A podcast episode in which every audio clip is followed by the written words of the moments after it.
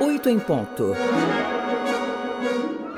Amanhã, 15 de outubro, nós comemoramos o Dia dos Professores.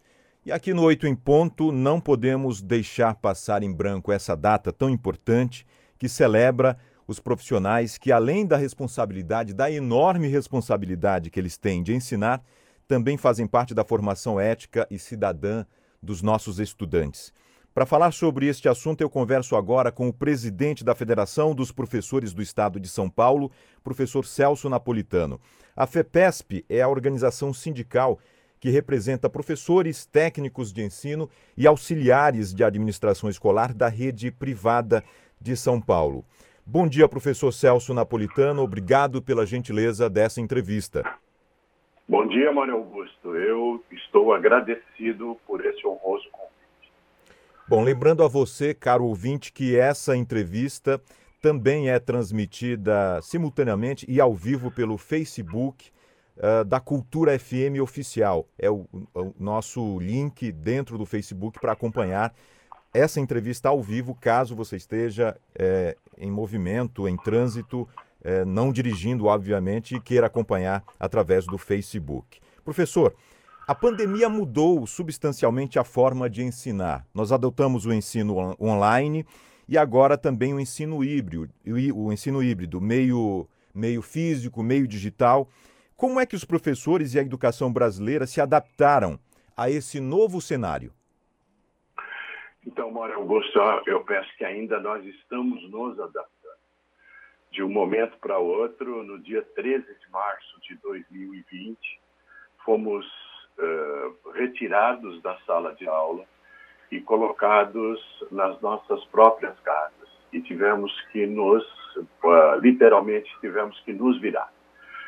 Os professores que tinham, professoras que tinham todo um planejamento voltado para a relação interpessoal, para a interação com o aluno de uma hora para outra, tiveram que se reorganizar, replanejar, utilizar os seus próprios equipamentos e fazer de, de todo possível para manter a atenção dos alunos, das alunas, dos estudantes, com todas as interações que você possa imaginar, até com interferências da direção do estabelecimento, da gestão, das famílias, etc.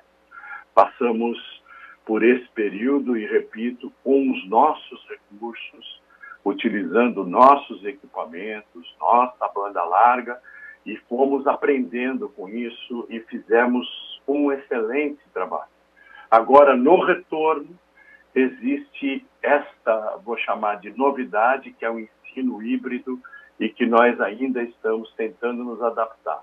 No ensino superior, a situação está um pouco pior ainda, com um, um número muito grande de alunos das salas virtuais e ainda com uma, uma grande quantidade de aulas ainda no remoto. Professor, nesse sentido, quais são os piores erros que estão sendo cometidos na educação atualmente e quais as mudanças significativas que também vêm acontecendo na educação nesses últimos anos que o senhor poderia elencar? Então, Mário Augusto, o pior erro que foi cometido na educação nesses anos de pandemia foi não ter havido uma orientação segura por parte do MEC, por parte do Conselho Nacional de Educação, por parte do governo federal, que se omitiu completamente, todo mundo, todos são conhecedores de que pelo Ministério da Educação passaram cinco pessoas e nenhuma delas, nenhuma dessas pessoas afeita a questão educacional. Uh, não se preocuparam, por exemplo, em promover banda larga, em promover condições tecnológicas para que todos os alunos e as alunas pudessem acompanhar as aulas. E agora, no retorno, esta defasagem, eh, principalmente no ensino público, principalmente nos, nos rincões mais afastados das grandes capitais, essa defasagem é, é, uma, uma dificuldade que os professores estão enfrentando e, mais uma vez, não existe uma orientação segura por parte do governo federal para que esses alunos, é, essas alunas possam recuperar o tempo perdido, uma vez que as vidas, em grande parte ou em boa parte dessas pessoas foram mantidas. Mas essa recuperação é, em termos educacionais tem, teria que ser muito bem orientada e também trabalhar com a questão da evasão. Eu penso que todos deveríamos nos voltar agora para essa questão, recuperar esses dois anos perdidos para que essa geração não se perca. É, é, seria muito danoso para o país, seria muito custoso para o país, e eu posso dizer até um ataque à soberania nacional, se nós deixarmos com que essa geração progrida na, na, nos estudos, na, na sua concepção estudantil, eh, levando essa defasagem para frente. Será uma grande perda para uma geração. Professor, o senhor tocou num ponto muito importante que é o, a consequência deixada por essa pandemia no processo de ensino-aprendizagem.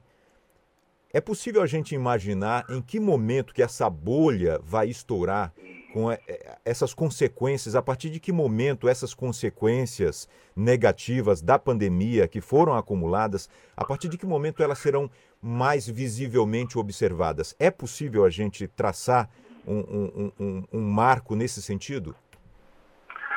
Para Augusto, é, é, é, sobre esse assunto que eu penso que os educadores, educadoras, a maior parte deles e delas, está se debruçando porque o grande risco que se corre é por, uh, uh, por do, duas, vou chamar de duas consequências uh, dessa causa nefasta e, e, naquele momento improvável e, e sem nenhuma condição de ser prevista, imprevisível que foi a pandemia.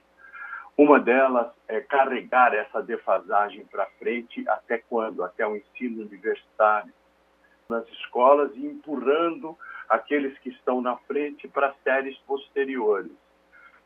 Se eles forem empurrados carregando essa defasagem, isso pode uh, gerar um grande problema no ensino universitário. E daí nós teremos uma geração com grande falha de, de qualificação, uma geração mal qualificada.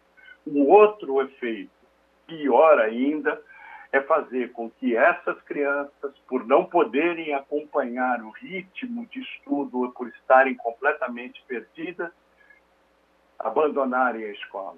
O efeito da evasão.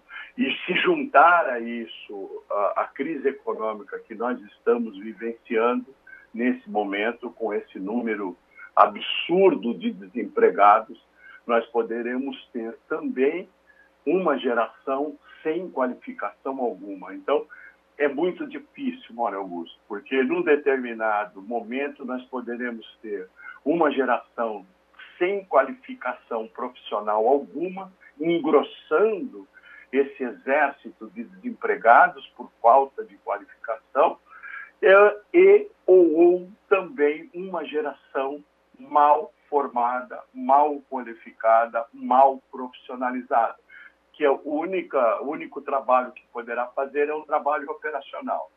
Então, é nesse sentido que eu digo que é uh, para que to se tome cuidado em termos de um atentado até à própria soberania nacional, porque uma geração nessas condições é danoso para a própria economia ou para o desenvolvimento do país. Professor Celso, saindo um pouco agora da educação básica e partindo para a educação em nível superior, vários conglomerados de educação internacionais estão uh, investindo no Brasil, estão vindo para o Brasil, comprando faculdades, comprando universidades. Vocês da FEPESP veem isso, veem isso com bons olhos ou é algo com que se preocupar? Para Augusto, isto é uma, é, esta questão é uma questão que nos enche de preocupações.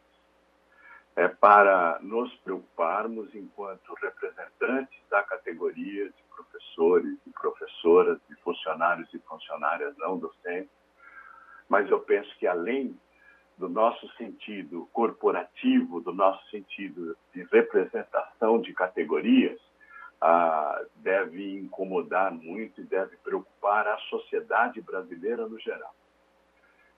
Porque esses grandes conglomerados estão se aproveitando, inclusive, desse, dessa causa, que no, no instante eu disse imprevisível, que foi a pandemia, e é, com a cumplicidade, eu diria, até com a conivência do Conselho Nacional de Educação, mantendo um grande número de aulas remota, diminuindo o custo de maneira significativa e nessas aulas remotas, ensalando, que é um termo que eles estão utilizando, ensalamento significa colocar numa mesma turma virtual.